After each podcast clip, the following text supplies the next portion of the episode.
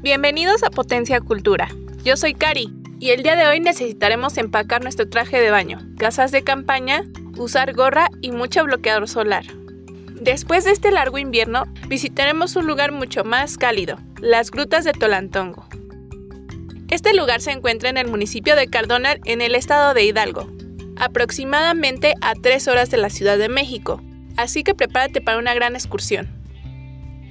Este sitio se ha vuelto un gran atractivo turístico desde los años 60. Actualmente el número de turistas sigue en aumento. Te recomiendo que sigamos todas las indicaciones y medidas de seguridad, esto con la finalidad de mantenernos a salvo nosotros y el entorno. ¿Sabes qué es una gruta? Una gruta es una cueva que se forma debajo de la tierra cuando el agua de la lluvia se filtra entre las rocas calcáreas, lo que provoca que éstas se disuelvan. Este proceso dura miles de años, logrando así esas formas irregulares que cuelgan del techo o surgen de los suelos, algo característico de una gruta. Este lugar es perfecto para emprender una aventura entre amigos o familia, ya que puedes acampar o hospedarte en los hoteles cercanos. Para entrar a la zona de grutas debemos cruzar un río. En él encontrarás una cuerda y algunas personas que te ayudarán a cruzar. Sujétate bien, ya que la corriente del río es fuerte y podría llevarte.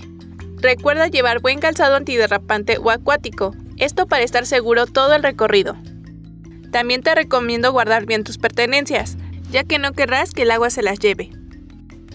Ya dentro de la zona encontrarás una gruta enorme de la cual cae un chorro de agua caliente. Ahí podrás divertirte y nadar un rato.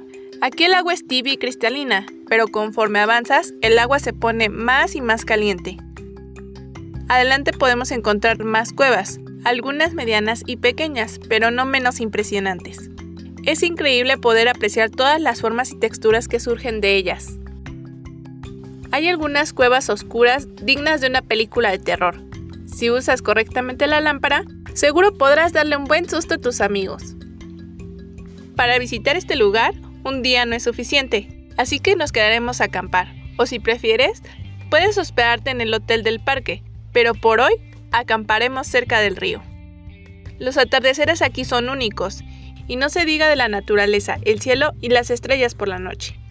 En la zona de camping podemos poner música para bailar, contar historias de terror o conectarnos con la naturaleza. Es perfecta para todo tipo de actividades recreativas, desde juegos de pelota en grupo hasta hacer una carnita asada.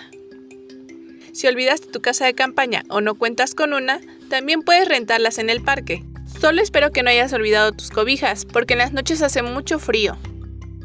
No te desveles mucho, ya que no podemos perdernos el paisaje al amanecer. Después de desayunar, hay otro sitio que seguro te gustará. Las pozas.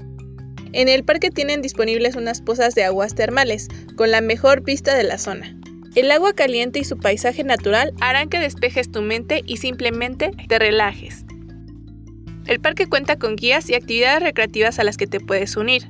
También hay zonas de comida donde puedes encontrar todo tipo de garnachas.